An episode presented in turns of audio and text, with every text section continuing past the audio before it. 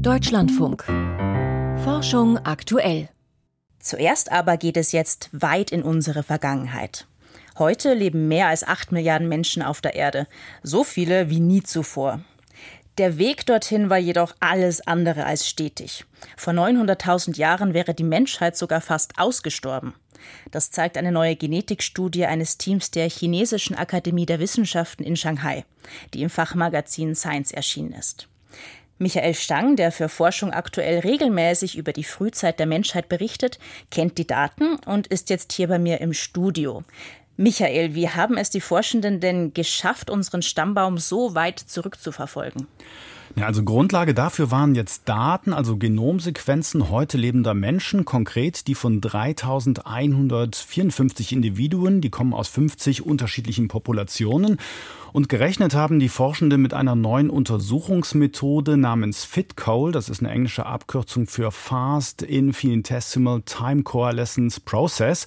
Und dabei geht es um bestimmte Muster in den genetischen Unterschieden, etwa Mutationsraten. Ja, und dabei wird viel gerechnet und dann im Endeffekt sind dann Rückschlüsse auf frühere Populationsgrößen in der Zeit auch möglich. Und diese Berechnungen zeigen jetzt, dass es für die Menschheit vor 900.000 Jahren richtig eng wurde.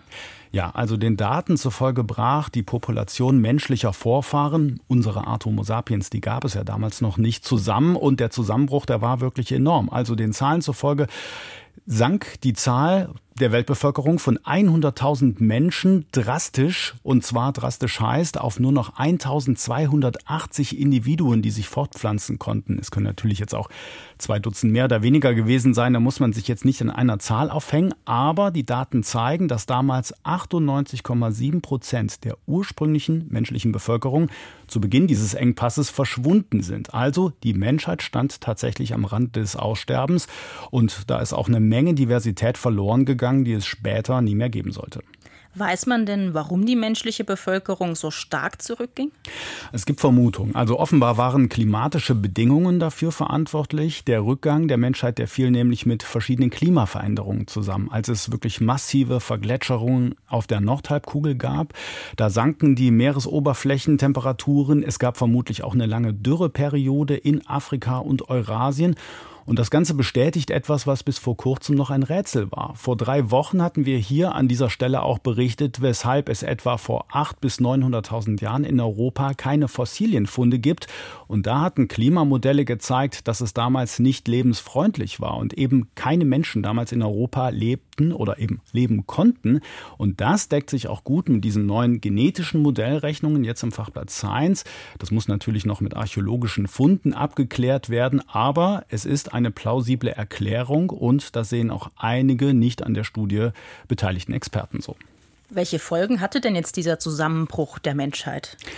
Ja, es ist das, was in der Biologie als sogenannter Flaschenhals bezeichnet wird, denn nur ein kleiner Teil der damaligen Menschen hat überlebt und aus diesen eben rund 1300 Menschen hat sich dann die heutige Menschheit entwickelt. Das heißt, die Vorfahren der heutigen Menschen, die sind alle aus dieser kleinen Gründerpopulation hervorgegangen und das ist eigentlich bekannt. Wenn so Populationen klein sind, dann gibt es schnell viele Neuerungen und Entwicklungen, weil das genetische Rohmaterial, wenn man so will, überschaubar ist und dann können sich auch Mutationen in kleinen Gruppen leichter durchsetzen als in riesigen.